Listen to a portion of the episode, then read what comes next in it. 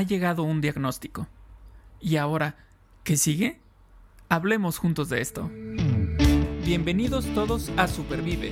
Un movimiento para vivir con más salud, felicidad y resiliencia. Ella es Aide Granado. Él es Paco Maxuini. Y juntas. Y juntos hablamos, de, esto. Porque valoras tu salud tanto como valoras a tu familia, Supervive es para ti. Un diagnóstico. Un diagnóstico que muchas veces llega sin aviso, ¿no? Que llega en momentos eh, de incertidumbre, que llega en momentos en los que obviamente no estamos preparados.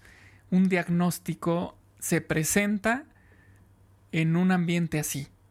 Vamos a platicar, vamos a platicar hoy de este tema que, que bueno, pues de cierta forma hemos vivido, eh, tanto Aide como yo, en diferentes situaciones, diferentes lugares, de diferentes formas, pero es un diagnóstico, ¿no? Bienvenida Aide, ¿cómo estás? Paco, muy bien. Muchas gracias por esta bienvenida y le quiero dar la bienvenida a todos nuestros amigos que nos escuchan en este podcast de Supervive por todas las plataformas en donde estamos y, bueno, vamos a platicar de esto que al final, al final del día es una noticia, ¿no? Em, generalmente cuando estamos enfermos o nos falta la salud, nos duele algo, nos están haciendo análisis, exámenes y esperamos esto, el tema del que vamos a estar platicando, un diagnóstico, como una, un veredicto, una noticia de qué es lo que tengo, qué es de, lo cual padezco. Entonces hay una serie de emociones que vamos a estar hoy pues también analizando y platicando que, que van en conjunto de este diagnóstico. Paco, tú recibiste has recibido muchos diagnósticos en tu vida, pero bueno, allá eh, hace algunos años, en, en por, por, por, mayo, un diagnóstico de esclerosis múltiple. Yo también por un marzo, justo estoy, estoy cumpliendo ocho años, eh, tenía en unos días un diagnóstico de cáncer de mama. Y así muchas personas que nos están escuchando, diagnósticos de COVID, que estamos hoy en, en esta época todavía pandémica, eh, diagnósticos de otras enfermedades crónicas. Eh, y, y Paco, yo te quiero preguntar, cuando tú recibiste esta noticia, este veredicto, después de esta serie de análisis y imágenes y laboratorios, ¿qué emociones viviste en primer lugar, Paco? ¿Qué pasó por tu corazón en, esos momentos? Sabes que eh, dijiste bien esta serie de diagnósticos, porque eh, tuve como, lo podemos ver como en tres, tres etapas o cuatro tal vez. La primera fue cuando con la incertidumbre, cuando fui con el, con el doctor, primero con un internista, y, y, de acuerdo a los, a los síntomas me decía, bueno, es que todo pinta para que sea una isquemia. ¿No? Me hice una tomografía y todo, y, me dice, es que no se ve nada en la tomografía. Este, debió ser una isquemia muy pequeña. Entonces, tómate esto y esto, y, y en 15 días vas a estar bien, ¿no? Y entonces ese fue un primer tipo de diagnóstico, ¿no? Tienes una isquemia. Tuviste un evento cerebrovascular que ocasionó estos síntomas que tienes actualmente. Pero a los 15 días, pues no pasaba nada. O sea, no había mejorado. Entonces el doctor me dice, ya esto no me gusta, entonces necesito otro estudio, una resonancia magnética. Entonces fui, me hice la resonancia, eh, eh, me entregan los resultados con la interpretación y en la interpretación es la primera vez en donde yo vi mi nombre junto con el término esclerosis múltiple. Se sugería considerar esclerosis múltiple. Entonces, ese hablaríamos de un segundo, ¿no? Porque finalmente es un veredicto, no de tu doctor, pero sí de un especialista que se dedica a estar interpretando imágenes. Y dije, bueno, ok. Entonces voy con el médico, se le entrego y me dice, bueno, pues como ves aquí, dice esclerosis múltiple. O sea, él, lo dio por sentado, esclerosis múltiple. Pero me hizo el favor de llamarle a un amigo eh, neurólogo para que revisara la información y, viera si todo concordaba o no con el diagnóstico. Y sube y este neurólogo pues me dice que, que sí, que es esclerosis múltiple. Me hizo pruebas físicas y todo, pero todo muy rápido, todo muy así express. Este, esa fue, ese fue un diagnóstico que por supuesto no esperaba, que ni siquiera sabía de qué trataba. Entonces ahí todavía ni siquiera había tenido reacción. ¿Sí me explico? En ese momento para mí era como si me hubieran dicho, tienes gripa. Y ya. O sea, no pasa nada, me voy a tomar un mejor alito y voy a estar bien, ¿no? Eh, pero lo que me dijo el neurólogo sí fue algo, algo duro. ¿no? Entonces, cuando, conforme él iba hablando y me iba diciendo las cosas, eh, a mí sí ya me empezó a, entrar miedo, a entrar este, preocupación, ¿no? Em, pero bueno, después de eso viene esta parte en la que decimos, bueno, pues una segunda opinión, ¿no? Es de lo más lógico pensar en que la verdad eh, no, no puede ser absoluta siempre. Eh, habrá, habrá otras opiniones, ¿no? Entonces, busqué otra opinión con otro neurólogo que finalmente me terminó diciendo lo mismo. Me terminó diciendo el mismo pronóstico, el mismo diagnóstico, perdón, eh, esclerosis múltiple. Los estilos fueron muy distintos de uno con otro. Este, pero lo que sí recuerdo es que para empezar, eh, en ese diagnóstico, eh, llego ahí al, ¿Cómo se llama? Eh, con el doctor. A, su, la, oficina del doctor. Consultorio. a su consultorio. pero iba mi mamá, mi papá, Marce, mi esposa, y yo, por supuesto. Entonces éramos, éramos cuatro. Entonces de repente sale el doctor, abre la puerta de su consultorio él pensando que iba, íbamos yo, abre la puerta y nos ve y dice, ah, caray, a ver, espérenme. Y entonces se pone a meter sillas, porque adentro nada más tenía dos sillas, ¿no? Entonces mete otras dos sillas. Este, primera cosa que me agradó también porque no fue un, no nada más ellos, sino fue, claro. ok, vengan todos, ¿no? Este, y entonces, hasta ese momento todavía no me decía, sí, tienes esto, ¿no? Es definitivo. Obviamente mis otras pruebas, como la punción lumbar y este estuvo revisando análisis, bueno, total. Entonces, yo ya sabía que podía ser, no quería que fuera, porque ya había visto que era, ¿no? Entonces yo la verdad esperaba otra cosa, esperaba otra cosa. Entonces yo me acuerdo perfecto de estar sentado y escuchar las palabras del doctor pues sí, después de estar revisando los análisis, estar revisando los resultados de la punción lumbar con el líquido cefalorraquídeo, ta, ta, ta, eh, pues efectivamente tienes esclerosis múltiple. En ese momento, ¡pum! Me desconecté. En ese momento, ¿te acuerdas de la caricatura de, de, de Snoopy cuando estaban en la escuela y que estaba la maestra guau, guau, guau, guau. así, así, o sea, yo no has escuchado guau, guau, guau, guau. Yo me fui, me fui, me fui. Sabes, yo hasta cierto punto estaba tranquilo de irme, ¿no? O sea, me di permiso de irme porque sabía que había otras tres personas ahí. Claro. ¿no? Estaba mi papá, estaba mi mamá y estaba Marce. Entonces, sabía que la información la iban a obtener. Claro. Ya después yo les preguntaría qué pasó, qué dijo, ¿no? En ese momento yo sí me di ese permiso de, ¡pum! Vete un rato y de repente regresaba, escuchaba lo que estaban diciendo. yo me acuerdo que si acaso hice dos preguntas. ¿Cuándo más? O sea, a lo más dos preguntas. Todo lo demás, la conversación estuvo entre mi familia y el doctor. Entonces, eh, pues así fue mi diagnóstico. Y me acuerdo que, que al salir, el doctor eh, se, se, portó muy atento, o sea, me dio un abrazo, me dijo, estoy aquí para lo que necesites, las dudas que tengas, ¿no? O sea, muy, muy bien. Yo en ese momento todavía no, no me caía tanto el 20, o sea, es raro, porque obviamente ya, ya sabía de qué trataba, ya sabía todo, pero todavía no lo creía, ¿no? Me acuerdo que salgo, estoy en... Eh, con la asistente del doctor, con el pago y todo esto. Eh, me volteo, está Marce ahí a un lado. Y en ese momento empiezo a llorar. Así, uf, ya. O sea, el cuerpo se aflojó, ¿no? Ya cayó lo que tenía que caer.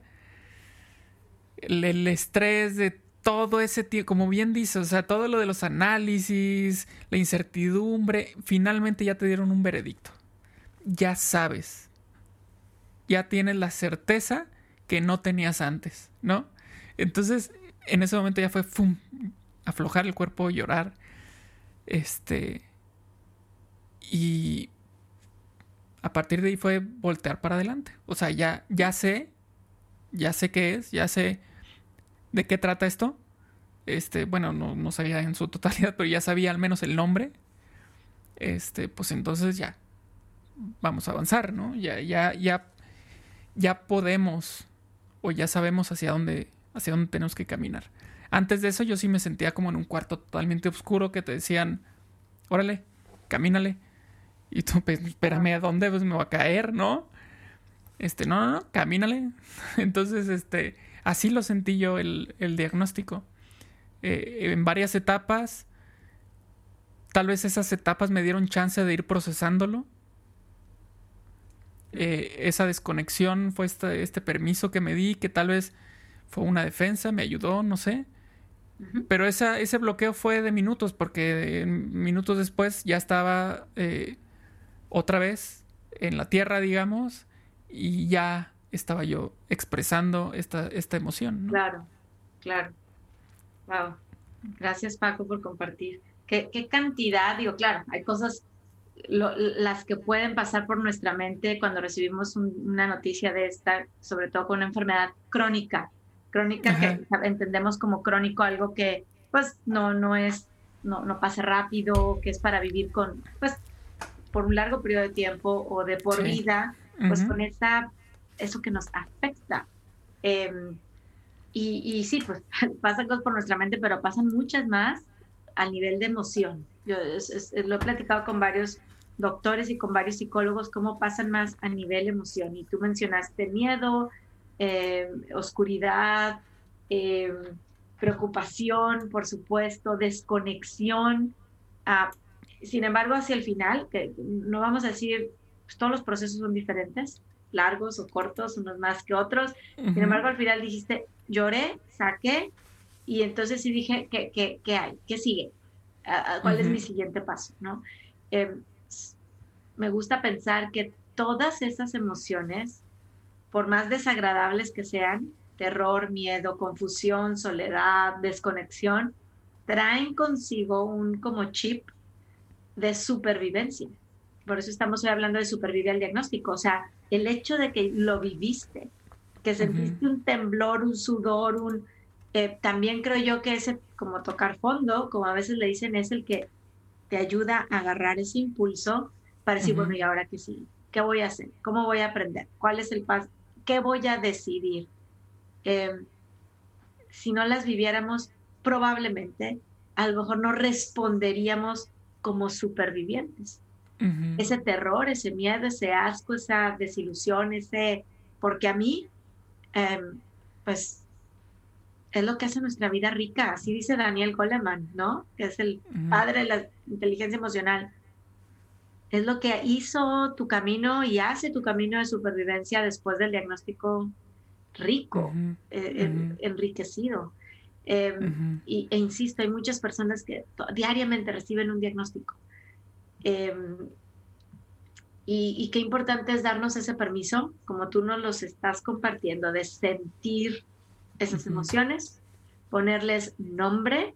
No, me siento mal, me siento en la patada. No, no, te sentiste, yo apunté. Tengo preocupado, confundido, aterrorizado. Y después de ahí, movernos hacia un, hacia un mejor lugar. Así es, así es. Y bueno, platícanos cómo fue tu experiencia de hace ocho años? Hace ocho años, eh, la verdad nunca se me va a olvidar porque fue un viernes, marzo 15, estamos ya, a lo mejor este podcast sale un poquito antes, un poquito después, celebrando yo mis ocho años. Yo celebro el Día del Diagnóstico. Este, este, podcast se llama Diagnóstico. Mucha gente con el tema del cáncer celebra el último día de su quimio o el día que se hace la cirugía, si es que hay una cirugía involucrada. Y eh, Aide y, y en familia celebramos el día que nos dijeron o que me dijeron el es cáncer, es positivo a cáncer, ¿no? Después de una biopsia, después de varios este, imágenes y análisis y todo lo demás. ¿Por qué? Porque ese día, pues me fui para abajo, pero también ese día fue el que empecé a irme para arriba, ¿no? Porque hoy mi vida es mejor gracias al cáncer. yo lo, he dicho en varios episodios. Entonces, ese 15 de marzo, un viernes, por la tarde, me acuerdo súper bien, eh, iba, iba yo manejando, vivía en, California, había recogido a mi hija del kinder y me habló el cirujano, ¿no? y, y, yo tengo una personalidad, este, bueno, Paco, tú me conoces y algunos que a lo mejor me están escuchando, yo soy de, de, empezar por lo más difícil primero, o sea, o cuando a mí me dicen, ¿quieres la buena o la mala? Yo te voy a decir, dime la mala primero. O sea, no porque sea negativa, sino me gusta agarrar al toro por los cuernos y decir, ya, lo, no, lo primero. Entonces me acuerdo que le dije, ya dime, ¿no? Yo iba manejando y me dijo, no, llega. Me dijo, te doy 10 minutos para que llegues, te estaciones y te vuelvo a hablar. Entonces, en ese momento para mí fue un, me va a dar una mala noticia. Claro, claro. Este, si no me hubiera dicho, no, hombre, ya no pasa nada. Entonces, este, pues sí, dicho y hecho, fue por teléfono y, y, yo lo pedí así, o sea, hay gente que me dice, pero ¿cómo? ¿Por teléfono? yo lo pedí, no me iba a esperar hasta el lunes. Era viernes y quería yo saber, eh, confirmando un diagnóstico de cáncer. Y, y sí te puedo decir que sentí un, así en emociones, un terror, un terror que yo me acuerdo que lo manifesté con una temblorina, como decimos, un temblor incontrolable de todo mi cuerpo, todo mi cuerpo, ¿no? de, yo creo que me temblaba el cabello, ¿no? de un temblor, de, no poderme controlar por ese miedo, por esa angustia, por ese, em, esa confusión, ¿ok? Al ratito que, veamos unos puntos de, cómo pues, vivir estos diagnósticos, voy a platicar más de esta llamada del doctor. Eh, sin embargo, sí, al, cabo de, un tiempo, no puedo decir que de horas, en mi caso fue informarme y educarme, aun cuando tenía muchos casos de cáncer a mi alrededor. Em, empecé a entrar en una etapa muy racional, es decir, poco me, moví de la emoción a la razón. Em, en, estudiar, en entender em, cómo, cómo las emociones iban a ayudar en mi proceso de recuperación. Entonces, de manera racional, decidí sentir bien. Una cosa muy rara. Un día, saliendo del consultorio del doctor, de verdad, Paco, eh, no sé si aquí en Estados Unidos dicen el aha moment, o en México decimos, me cayó el 20. Bueno, me cayó el 20. Iba yo manejando, saliendo del consultorio y sentí literalmente que se me abrió aquí como una alcancía. ¡Cling! Me cayó el 20. Y dije, si como bien, si perdono, si sonrío, si pienso que esta quimioterapia, si entro al quirófano con todo el ganas, me ve mejor que si no lo pienso. Entonces fue interés. Así te la pongo. Después me convencí al ver los resultados. Em, pero sí, sí creo yo también que ese, esas emociones al inicio muy desagradables también fueron los que me hicieron amarrarme bien el cinturón, ¿verdad? Ponerme mejor los pantalones eh, y, decir, órale, va. Eh, también em, empezó, empezó a darme como prisa en el sentido de determinación. Entonces yo decía, mientras más pronto empiece esto, mejor, porque más pronto voy a estar del otro lado, del puente, del camino, de lo que sea. Entonces me empezó a entrar como esa prisa de, ok, ok, va, va, va para adelante. Entonces, el recibir un diagnóstico sí, efectivamente nos genera emociones desagradables, difíciles. Sin embargo, hoy queremos comenzar este episodio diciéndoles que son esas emociones también el producto de tu supervivencia. El que agarres las cosas, el que agarres al toro por los cuernos a esta enfermedad que hoy es desconocida o va a ser desconocida y que digas, ¿y ahora qué tengo que hacer? ¿Ahora qué quiero hacer? Y, Paco, em, recientemente leíamos los dos una guía eh, por ahí que encontramos de, qué hacer cuando, de un psicólogo español, eh, que qué hacer cuando teníamos una enfermedad, recibíamos el diagnóstico de una enfermedad crónica. Y él mencionaba cinco pasos muy, muy buenos. Y el primero de ellos era, es buscar información veraz. Él dice, ok, tienes el diagnóstico, esclerosis, cáncer, COVID-19. Busca información veraz sobre tu enfermedad. Paco, ¿tú dónde la buscaste y dónde la encontraste? Pues mira, la verdad es que yo la busqué obviamente empecé en internet, ¿no? Este, que es en donde hay un montón de información, buena, mala, regular, ¿no? De, todo. Ya, ya hablamos en su momento de Doctor del Google. Doctor Google, ¿no? Creo que fue el segundo podcast que tuvimos. Segundo, segundo podcast. Sí, este, el Doctor Google. Pero bueno, ahí fue donde empecé, es lo que tenía yo a la mano. Eh, Facebook. ¿Por qué en Facebook? Porque en Facebook hay grupos de, de pacientes, de gente que padece la enfermedad, de gente que vive con esclerosis, eh, sea quienes están diagnosticados o familiares del diagnosticado. Entonces ahí hay mucha información de primera mano real, porque ahí te está diciendo la persona que tiene y te dice es que yo siento esto, lo otro, ta, ta, ta. Eh, hay muchas dudas que surgen ahí. En su momento fue un lugar en el que se obtuvo mucha información, pero ahí es un arma de dos filos porque también te topas con muy buena información, pero también te topas con el lado muy oscuro, muy oscuro de la enfermedad. Entonces, eh, tienes que andar ahí con cuidado. Eh, pero bueno, a lo que voy es que en cuanto a buscar información verás, pues es que estás hablando con gente que lo, que lo tiene. Entonces, pues más verás que alguien que lo tiene, pues no hay, ¿no? Eh, porque incluso un médico te podrá decir la definición de la esclerosis, cuál es el tema, ¿no? Pero ¿qué sientes? Eso no te lo va a decir porque él no lo siente. Claro. Claro. ¿no? Entonces, bueno, ahí me sirvió mucho. ¿Y sabes en dónde encontré mucha información que me sirvió? En YouTube. Porque en ese momento también cuando, cuando estaba yo, bueno, en ese momento recién diagnosticado, parte de mi, de mi brote me afectó la vista. Entonces me costaba mucho, mucho, mucho trabajo leer. Si ahorita me cuesta, antes más. Entonces preferí escuchar. Por eso es que yo no veía, ni siquiera veía el video de YouTube, sino lo escuchaba. Claro. ¿No? Entonces ahí estuve obteniendo información de todos lados, de España, Estados Unidos, Canadá, Australia, Argentina, este, de todos lados, de donde pudiera, o sea, así estaba como esponjita, así absorbiendo toda la información que podía, y obviamente venía un proceso de descartar, o sea, esto no me sirve, esto no me ayuda, esto, esto coincide con lo que decían acá, entonces tiene, es, está en común, quiere decir que esto tiene más probabilidad de ser cierto. Si me explico, empiezas con este proceso este, mental que además me ayudó mucho porque me mantenía activo, porque me mantenía no pensando en, lo malo, sino eh, en aprender qué podía hacer. O sea, todo lo que yo estaba buscando no era por sumirme en, en, un, en una autocompasión, sino que era por buscar entonces qué podía hacer o sea, si me llegara a pasar esto, entonces puedo hacer esto. Si me, este, si, si, ahorita siento esto, recomiendan hacer esto, ¿no? Claro. Eh, entonces, eh, y si no encontraba yo la respuesta, pues la preguntaba en estos foros que te digo, oigan, este, se siente esto. ¿Qué y te contestaban, sí, sí, es normal, es normal, es normal.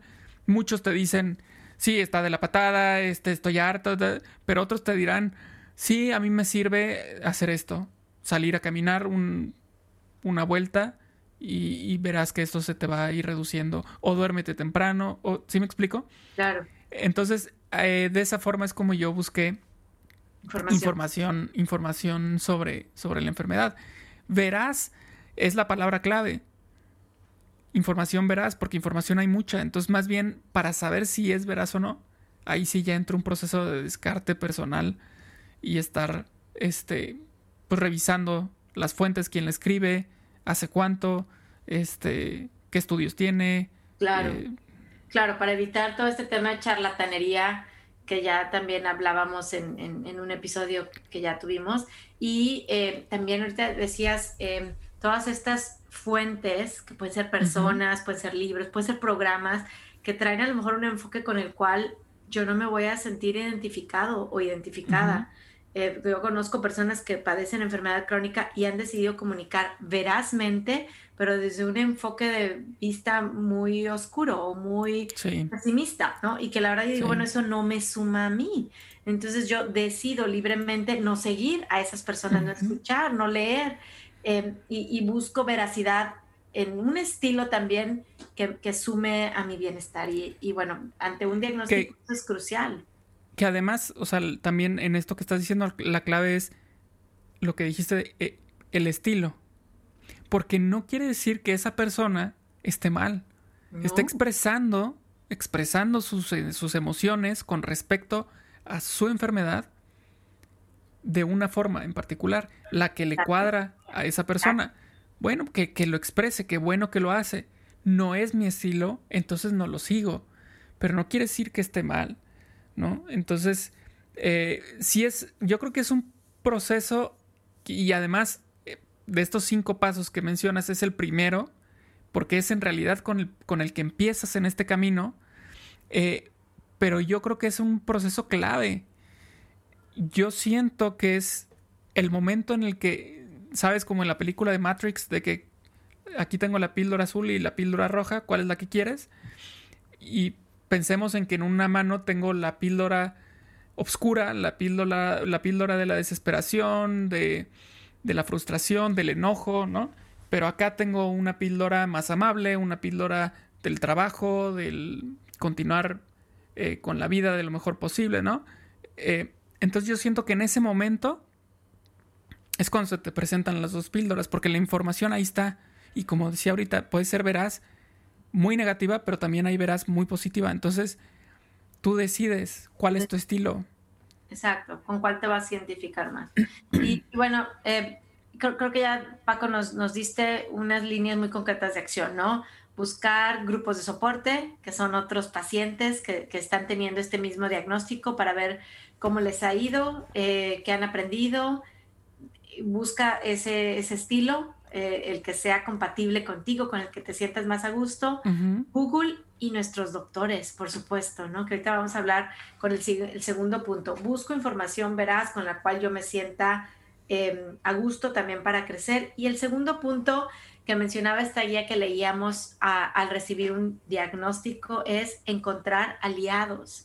Y, quisiera yo decir aquí, Paco, en esta parte, cuando estaba leyendo Encontrar aliados, me, me acuerdo, me acordé del enfoque de trabajar en nuestras fortalezas, ¿no? ¿Cuántas veces decimos, ay, pues soy buena para esto y no soy tan buena? Mis fortalezas y mis debilidades y, y ahí ando queriendo trabajar en todas mis debilidades cuando a lo mejor lo que debo de hacer es enfocarme en a lo que soy buena, ¿no? Eh, ¿Por qué? Pues porque de ahí eh, voy a lograr más cosas. Y, y, pasa igual con los aliados. Va a haber gente eh, que va a estar con nosotros y gente que nos va a dar la espalda o que simplemente el, el mismo diagnóstico lo aterra o la aterra. Yo llegué a comprender eso. Entonces, no, no es que no me quiera, no es que no quiera ser mi amiga, es que el hecho de enfrentar el cáncer, aunque sea en otra persona, es muy difícil. O la esclerosis, o la diabetes, o lo que sea, ¿no? Entonces, encuentra tus aliados, no, no, no, no perdamos energía y tiempo y dinero en estar viendo quién me va a dar la espalda o quién no. Vamos a enfocarnos en nuestras fortalezas, en nuestros aliados. ¿Quiénes son los doctores aliados? Eh, ¿Puedo yo deliberadamente elegirlos? Oye, no me gusta este, puedo pedir una segunda opinión. Veo cuál doctor, mi seguro, aquí en Estados Unidos, que todo es dentro de la red del seguro, me va a cubrir, no me va a cubrir. Em, entra también el tema de amigos y familia, o sea, ¿quién de mi familia sí voy a contar con, con esos aliados, ¿a quién le voy a contar más? ¿A quién le voy a contar menos? Em, es, es, y amigos igual, trabajo igual, encontremos estas, estas, este sistema de soporte, porque necesitamos, al recibir un diagnóstico, el que diga yo aquí puedo solo, mi chicharrones truenan, digo, wow, pero sin embargo, ojalá, ojalá entendamos con humildad que es importante. Yo, yo necesité mucha ayuda, mucha ayuda, la sigo necesitando. y, y, busqué estos aliados en mis doctores, en las enfermeras, sabía quién era mi aliada y quién no, en mi familia, en mis amigos, en mi trabajo. Así es que eso me dio paz y eso me dio la oportunidad de seguir este camino de supervivencia con un diagnóstico tan, tan, complejo. Y, y, en su momento platicamos en otro podcast sobre los eh, acompañantes de metas. Aquí entran también ellos, ¿no? En estos aliados que nos van a estar acompañando en este camino, en las metas que yo me ponga. Porque recordemos, como se vio en, el en aquel, se platicó en aquel podcast, Las metas pueden ser a corto plazo o a muy largo plazo. Sí. Entonces, eh, pues encontrar, como bien dijiste, este soporte esencial es fundamental para que nosotros podamos en, eh, cursar por este camino, porque en realidad no se puede solos y no porque no tengas la fuerza, eso no es problema. El tema es que lo llevas mejor con gente, con, con tus seres queridos, con tu familia. Es mejor acompañado. Siempre va a ser mejor estar acompañado. Yo, en al momento del diagnóstico, por supuesto que no hubiera sido lo mismo ir solo a como fui. Y, y, de hecho, hace tiempo creo que puse un tuit así de alguien me eh, eh, alguien preguntó sobre el diagnóstico justamente y entonces yo conté esto de, de, que el doctor tuvo que meter sillas. Y entonces mi hermana que vive en España contestó ese tuit y dijo y si y si yo estuviera en México hubiera tenido que meter otra silla no y eso es padre, o sea, eso, eso es muy bonito, porque sientes mucho apoyo y necesitas esos aliados para, para caminar por ese, por ese rumbo. Y, bueno, sí. y más quiero decirle a la gente que nos escucha, porque también conozco estos, estos, estas situaciones a veces tan difíciles que, que vemos en Rosas Rojo, a veces con mamás eh, solteras con niños chiquitos que tienen que recibir diagnósticos. Aquí, en Estados Unidos vemos muchos niños traduciendo para sus papás, Paco, eh, lo cual de verdad es un, es un, tema bien difícil porque pues ya no nada más es el diagnóstico que está recibiendo la mamá o el papá, sino eres el niño, 8, 9, 10 años traduciendo eh, lo que un doctor, porque la barrera del idioma pues está ahí. Entonces, que sepan que, que, que, no están solos. Eh, Rosas Rojo por eso también existe para, para acompañar y para referir con otras organizaciones que están apoyando en diferentes, ¿verdad? Este, enfermedades crónicas, pues a, una población que a veces nos sentimos lejos de nuestro país, lejos de nuestro idioma y nos podemos sentir solos. Entonces, em, si no tienes una silla más que acercar en el consultorio, mándanos un mensaje. Eh, porque estamos ahí. O sea, yo sí soy firmemente creyente de que alguien, alguien, alguien me puede acompañar. Y nos claro. acompañar. Y, dejarnos acompañar, eso también es importante. O sea, esa parte de dejarnos acompañar no es debilidad, no es falta de algo. Eh, déjate, déjate ayudar, déjate acompañar. Y eso verás que va a ser una diferencia tremenda. Bueno, tercer punto. Y esto es muy para ti, porque viene esta etapa de toma de decisiones. ¿no? Es momento de tomar decisiones. Es decir, ya buscaste información veraz, ya tienes a tu, a tu base que te va a ayudar a avanzar por ese camino, pues entonces ahora viene la parte de tomar decisiones. ¿Qué tipo de decisiones? Uf, eh, pues ahora sí que cada, quien en la etapa en la que se encuentre, pero eh, yo me puedo acordar que hace ocho, hace ocho años tenía una bebé, casi bebé, una toddler, una niña de, iba a cumplir tres años, este, mi esposo que trabajaba casi a una hora de distancia de la casa, en una ciudad que yo no conocía ni al perro, al vecino. Entonces, ese tipo de cosas fue un sentarnos y tener una plática difícil para tomar decisiones. Oye, ¿quién, quién va a venir a ayudarnos? Eh, tu, tu, mamá, le decía yo a mi esposo, pues sí, sí puede, órale, mi suegra, o mi tía, o una hermana, o una amiga, ¿no?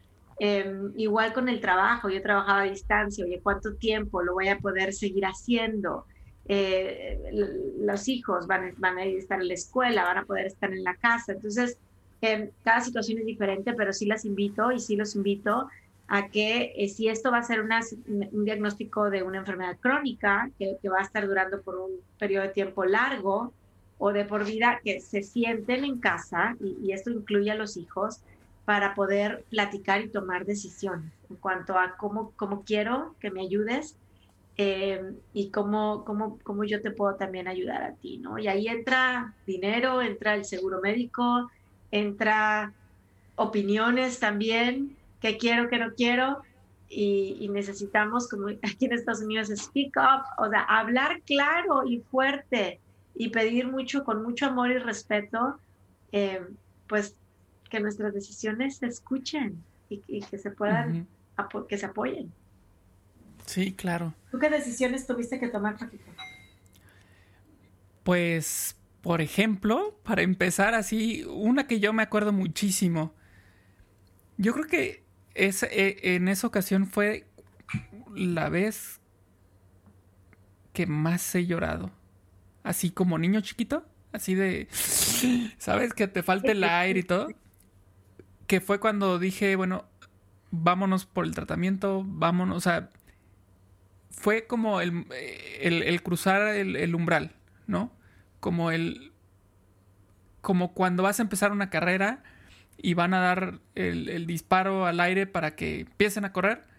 Así, así lo sentí en ese momento cuando decidí y, dije, bueno, vamos con tal doctor, vamos este, a checar con el seguro, eh, vamos con el medicamento tal, ¿no? Que ya habíamos platicado con el doctor. Si me explico, o sea, ya, ya fue como el banderazo y empieza, empieza la carrera que sabía que, que, no era un sprint, no era una carrera de 100 metros, es una carrera de... Maratón. Más allá de un año. esperemos, esperemos que sean muchos años. Entonces, eh, en ese momento sí fue un, un momento de, de llorar mucho, pero como como soltando emoción, como, como nervio, como ansiedad, como que vendrá, no lo sé, pero voy para allá, ¿no? Entonces, eh, esa fue un, momento de toma de decisiones. Me acuerdo perfecto en dónde estaba sentado, quién estaba ahí, este, la postura que yo tenía, eh, me acuerdo, me acuerdo todo eso. Eh, pero era un momento de que se tenía que tomar la decisión, se tomó y. Claro. Y, y tan tan, o sea, creo yo, seguro estoy que fue buena. Claro. Y bueno, vamos a recapitular. O sea, me, quedo aquí con una pausa en, en, en, estas decisiones que tú estás tomando. Entonces, buscamos información veraz sobre la enfermedad de la cual estamos recibiendo un diagnóstico, es el punto número uno. El punto número dos, encontramos aliados. Acuérdense, es como el enfoque de fortaleza. No me voy a enfocar en los que no están conmigo, sino en los que están conmigo y cómo los voy a sumar a mi equipo. El punto número tres, tomamos decisiones. Ya Paco lo estaba platicando que se acuerda dónde estaba en ese momento de empezar a tomar decisiones que estaban cambiando su vida, ¿no? Que estaban cambiando su salud. Igual eh, trabajo, hijos, familia, educación ¿Cómo, cómo quiero? ¿Qué, qué, cuál va a ser el siguiente paso? Tercer, tercer em, pues, punto que estamos viendo. Y el cuarto, ya lo estás diciendo también tú, Paco, de expresar sentimientos y emociones. O sea, ya tomamos las decisiones y yo creo que esta parte de, aunque sentimos emociones al recibir el diagnóstico, seguimos sintiéndolas. Esta es una montaña rusa. Entonces de repente me siento que ya estoy arriba y vamos y todo, y de repente otra vez me doy un bajón y de repente otra vez me voy para arriba. Eh, es, perfectamente normal. Es un, diagnóstico y somos seres humanos, nos trae para arriba y para abajo. Hay momentos de preocupación y hay momentos en donde estamos totalmente agradecidos porque esto sigue. Em, vamos a, ser compasivos con nosotros mismos y, creo que este cuarto paso de expresar tus emociones y sentimientos em, como diagnosticado o diagnosticada es una tarea de por vida. Claro, y además Em, creo que de la mano con la cuestión de los aliados está esta cuestión de a quién le voy a expresar estos sentimientos y emociones. Porque tampoco tiene que ser yo a todos les tengo que decir, eh, yo a todos les tengo que platicar, eh, a todos les tengo que justificar. No es necesario. O sea, también date ese, ese, por supuesto, ese derecho que tienes de decidir a quién sí y a quién no. O sea, claro que tú es, es excelente que expreses tus sentimientos y emociones, pero también debes saber a quién, ¿no? Porque tal vez al momento de expresar esos sentimientos y emociones a una persona incorrecta, el resultado sea negativo. No sume, al contrario, te quite paz, te quite tranquilidad, te preocupe, ¿no? Entonces, sabemos bien, porque eso es algo que, sí, ahora sí que como, como dice la chimoltrufia, no nos hagamos tarugos, sabemos bien a quién sí le podemos contar todo y con quién debemos tener nuestras reservas, ¿no? Entonces, eh, pues démonos ese, ese permiso también de, pues, a quién expresarlo, porque no nomás se trata de salir y hablarlo con quien sea, pues yo no recomendaría eso. No. Porque, repito, puede ser algo contraproducente. Exacto, El, elegir muy bien. Y aquí metería el tema también de redes sociales. Por supuesto, también hagamos un buen uso de redes sociales, incluso con la enfermedad. Sabemos que hay grupos, eh, pero también si vamos a estar expresando sentimientos y emociones, utilicemos, utilicemos prudentemente las redes sociales para comunicar estas emociones y estos sentimientos.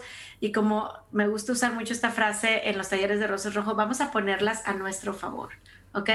Y ya somos diagnosticados con algo vamos a ponerlas a nuestro favor. Quiero pedir oraciones, quiero pedir buenas vibras, quiero pedir buenos pensamientos, o me quiero pelear más con, con el medio mundo que está allá afuera en redes sociales y que no me va a entender, porque estamos a lo mejor muy lejos, ¿no? Eh, pero bueno, es, es, de toda la vida esta parte de expresar sentimientos y emociones de una persona diagnosticada, eh, pues mientras dura la enfermedad o si es crónica toda la vida, altas y bajas, seamos compasivos y vamos a expresarlas y como bien dices Paco, elegir bien con quién lo hacemos de manera inteligente. Y bueno, el último paso eh, que queremos compartir al recibir el diagnóstico es encontrar apoyo profesional. Más allá de buscar los aliados, amigos, familia, eh, encontrar apoyo profesional. O sea, en, en, este camino es válido, yo muchas veces he dicho, ya, ya no puedo, no puedo necesito esta ayuda de un psicólogo o necesito esta ayuda de otro doctor o de un nutriólogo. Yo no sabes los ólogos que tengo en mi teléfono, o sea, de repente digo cardiólogo, oftalmólogo, reumatólogo, medicina del dolor, que digo oftalmólogo, o sea, y, y derivado del cáncer, bastante derivado, ¿no? ¿Por qué? Pues por consecuencias o de una medicina o de una quimioterapia ¿Cuándo iba a creer yo que iba a necesitar un cardiólogo? Pero lo necesito porque mi corazón tiene por ahí algo eh, producto de una quimio. Bueno, apoyo profesional. ¿A quién, a quién voy a pedir? ¿Cómo voy a decir qué, qué sucede en, en, mi cuerpo, en mi emoción? Em, pues para, para, poder estar bien. en esto no se trata de ser superhéroes y, y ya sabes, yo solito puedo y voy a salir de esta. Pidamos ayuda pidamos ayuda, esto es lo más importante. Y algo nada más que quiero invitarlos, busquemos con quién nos sentimos valorados, como, como pacientes, como diagnosticados. Eh, que ese nutriólogo, que ese psicólogo, que ese doctor, que ese sacerdote, ese guía espiritual, te haga sentir valorado y que está ahí para ayudarte. Sí se pueden encontrar eh, y, dejemos por un lado estos caminos a lo mejor ah, negativos, que no, no, no, nos, no nos suman a nuestro bienestar. Yo creo que lo ideal es que ese apoyo profesional lo transformemos en eh, un aliado, ¿no? O sea, que sí inicia, por supuesto, como un apoyo profesional, es, ah. es mi psicólogo, mi psicóloga, pero termina siendo mi aliado. O sea, como tú bien dices, se preocupa por ti, eh, en realidad es empático o empática, ¿no? Entonces, poco a poco se va transformando en, tu equipo de soporte y qué padre, o sea, qué, padre cuando logras hacer eso, cuando logras hacer eso con, con, con los profesionales, ¿no? Entonces, próximos ah, diagnósticos, porque todos estamos a, pues pueden suceder en nuestra vida. Vamos a recordar estos cinco pasos, Paco, que creo que nos pueden dar una guía, una luz eh, de aquí en adelante. Buscar información veraz, encontrar aliados, tomar decisiones, seguir continuamente e indefinidamente expresando sentimientos y emociones y encontrar apoyo profesional que convirtamos en aliado. Entonces, veo en esto un círculo virtuoso para que como diagnosticados seamos supervivientes, podamos sacar el mayor provecho de estas Em, de estas enfermedades que pueden, que pueden llegar en algún momento a nuestra vida. Claro, y bueno, yo cerraría con, con dos ideas. Una es pensar, o me gusta pensar que tú no eres el diagnóstico, tú no eres tu diagnóstico. ¿no? O sea, el diagnóstico está en tu vida, entró en ti, en tu, en tu estilo de vida, en tu familia, en tus seres queridos, pero ese diagnóstico no te define a ti como persona. Yo, yo pienso que eso es importante. Y este, en segunda, en estos cinco pasos que mencionamos, algo bien importante es tómate tu tiempo. Los tiempos de cada quien son diferentes. Alguien puede aventarse los cinco pasos en un año y alguien se lleva diez. No importa. No importa. No, no hay prisa. El chiste es cuando estés listo, estés lista, vayas dando estos pasos y vayas avanzando para supervivir. Así es. Muchas gracias Paco por esta sabiduría eh, que nos compartes y nada más me restaría decir que todos los que nos escuchan no están solos, no están solos. Por favor, estamos aquí a un correo electrónico que nos pueden escribir, a un comentario en las redes sociales, eh, porque de eso se trata, de formar comunidad y de saber que, que podemos caminar eh, juntos, varios supervivientes, para poder hacer de esta, de esta aventura que se llama vida algo, algo maravilloso. Así es que gracias Paco y yo estoy listísima para el siguiente episodio. Perfecto, pues entonces hasta la semana que entra, que nos escuchemos y recuerden, compartan con todos aquellos y aquellas que ustedes consideren, compartan esta información que seguro va a ser de provecho para alguien. Muchas gracias y hasta la siguiente semana. Gracias, nos vemos.